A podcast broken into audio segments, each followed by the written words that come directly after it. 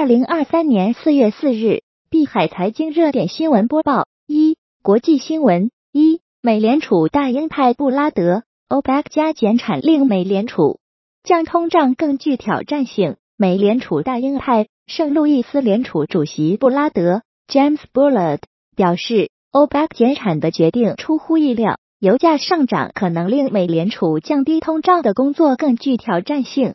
二、OPEC 加减产推动石油股全线飙升。欧佩克加多国宣布自愿减产后，能源股全线大涨。马拉松石油涨约百分之十，康菲石油涨逾百分之九，西方石油涨百分之四点四，斯伦贝谢涨约百分之六点六，道达尔涨约百分之七，英国石油涨约百分之五。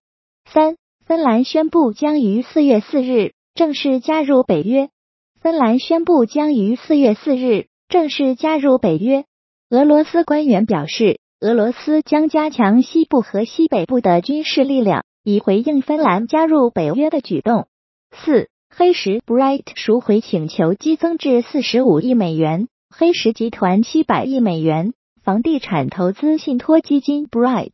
在三月份收到了更多的赎回请求，而这家投资公司已连续第五个月限制赎回。二、国内新闻：一、中国恒大与债权人特别小组的成员签订三份重组支持协议。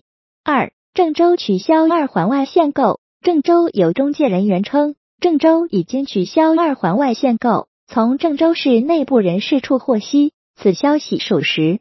三。香港金管局在市场买入七十一点零四亿港元，以捍卫联系汇率制度。四三月财新 PMI 降至五百零三月，财新中国制造业 PMI 录得五十点零，较二月下降一点六个百分点，落在荣枯线上，显示制造业经济活动总体与上月持平，回暖势头放缓。